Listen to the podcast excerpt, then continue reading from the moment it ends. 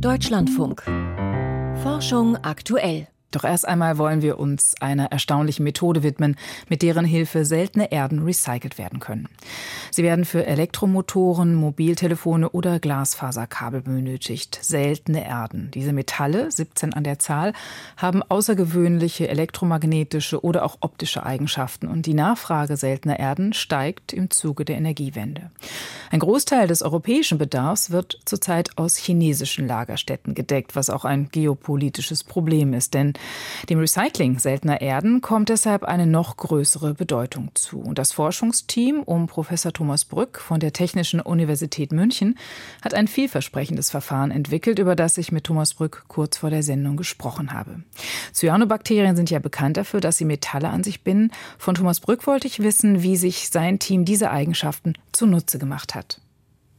Ja, Cyanobakterien wie auch eukaryotische Mikroalgen können eben Metalle auf ihrer Zelloberfläche binden und zwar durch ionische Wechselwirkungen, meistens eben durch Ladungen, die an der Oberfläche dieser Zellen sind und die werden meistens durch Säuregruppen hervorgerufen, die an den Zuckern, die diese Zellwand ausmachen, angelagert sind. Und wie funktioniert dann diese Biosorption, mit deren Hilfe Sie es ja geschafft haben, seltene Erden zu recyceln? Biosorption ist eben die reversible Bindung von Metallen an einer Oberfläche und in dem Fall eben der, der Zellwand von diesen Cyanobakterien. Und man kann sich das so vorstellen, dass man unter gewissen Ladungsbedingungen, also die Einstellung des pH-Werts, dann Metalle binden kann.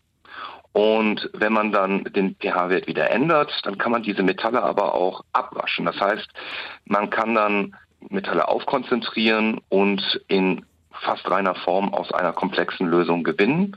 Und die Biomasse kann man auch wiederverwenden. Die Biomasse sind dann die Cyanobakterien. Genau. Mhm. Das heißt, man recycelt die Recyclinghelfer. Richtig. Hm. Sie haben gerade gesagt, es kommt auf den pH-Wert an. Das heißt, Sie müssen diese Cyanobakterien auch in einem bestimmten Milieu halten, damit die beim Recycling mithelfen. Genau. Diese Cyanobakterien gibt es ja in der Natur in ziemlich extremen Lebensbedingungen. Welche Typen haben Sie da gefunden oder welche Typen verwenden Sie da? Also wir haben schon in vorhergehenden Studien einige dieser Cyanobakterien, die wir auch hier genutzt haben, schon charakterisiert.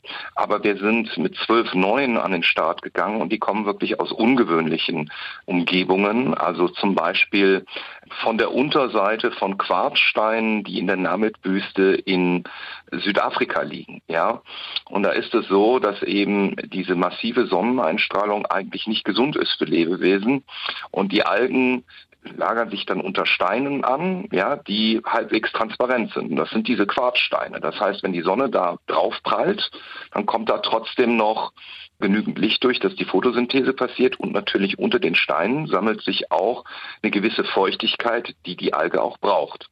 Hm. um sich zu teilen. Und dann gab es noch andere Themen, wie zum Beispiel Steine am Seerand eines Natronsees im Tschad. Ja, auch eine sehr extreme Umgebung, sehr hoher pH-Wert, so um die 11. Zusätzlich unheimliche Sonneneinstrahlung.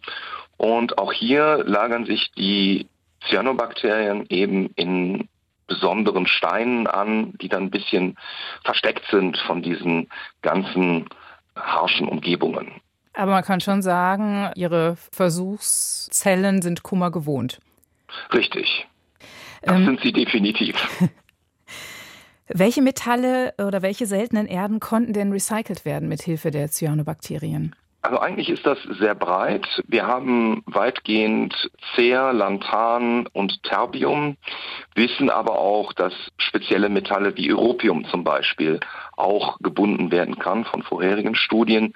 Und Cer und Terbium haben wir genutzt, a, weil Cer eines der häufigsten seltenen Erdmetalle ist und Terbium, weil wir dafür einen Schnelltest entwickelt haben, wie gut dieses Metall binden kann. Ja, wir können also sehr schnell damit verschiedene Organismen durchmustern und schauen, welche da am besten geeignet sind.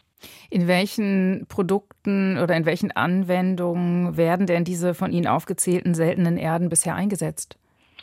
Das ist sehr breit. Das sind einmal Hochleistungsmagnete, die man braucht, einmal für Elektromotoren, aber auch zum Beispiel für Windräder ja, und natürlich in Elektronikgeräten, also das Handy, der Computer, das sind alles so Anwendungen, die man braucht und natürlich in vielen anderen Sensorikteilen, die heute zum Beispiel in einem Auto drin sind. Ja, ob das jetzt der Abstandsmesser ist oder das Messen von irgendwelchen Personen, die auf der Straße sind. Ja, das, das sind alles so Sensorik, wo seltene Erden auch zum Einsatz kommen.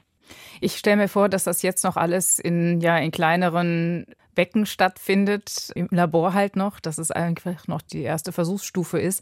In welchen Mengen lassen sich denn mit einer größer skalierten Anwendung die seltenen Erden recyceln? Also das sind dann schon wirklich industrielle Anwendungen und das ist wirklich der nächste Schritt, den wir jetzt gehen. Wir haben gerade heute auch einen Projektantrag beim Bundeswirtschaftsministerium eingereicht, wo es genau um das Thema der Skalierung dieser Technologie geht, wo wir im 500 Liter Maßstab diese Organismen kultivieren wollen und dann zusammen mit unserem Industriepartner hier seltenen Erden aus den Reststofffraktionen der Kaolingewinnung wiedergewinnen wollen und das äh, zu wirklich guten Effizienzen, also bis zu 10 Prozent der Gesamtgewichts der Biomasse kann man dann auch Metalle binden. Das ist jetzt nicht wenig und dadurch, dass man die Biomasse auch wiederverwenden kann, so bis zu zehnmal ist das dann auch ökonomisch schon auf dem richtigen Weg. Und wir wollen natürlich mit dieser Forschung auch ein bisschen zur Nachhaltigkeit beitragen, zur Ressourceneffizienz in Deutschland, weil wir sind ein Hochtechnologieland und wenn wir das weiter bleiben wollen, müssen wir mit den Ressourcen, die wir zur Verfügung haben, besser umgehen. Dazu gehört auch, Ressourcen wiederzugewinnen aus Produkten, die am Ende ihres Lebenszyklus sind. Das klingt ein bisschen für mich nach einer Win-Win-Situation. Also zum einen das Recycling dieser seltenen Erden, zum anderen aber, glaube ich, auch die Aufbereitung von verschmutzten Industriegewässern, oder? Genau. Äh, es gibt natürlich einige Industrieabwässer, die hochgradig Wertmetalle enthalten, aber in sehr verdünnter Form. Und da sind die Mikroalgen sehr gut geeignet, weil sie haben die Möglichkeit, sehr, sehr schnell aus verdünnten Lösungen diese Metalle anzureichen. Also wir sind innerhalb von fünf Minuten fertig mit unserem Zyklus der Metallbindung. Das ist äh, schon sinnvoll. Über das Recycling von seltenen Erden mit Hilfen von Cyanobakterien sprach ich mit Thomas Brück von der TU München.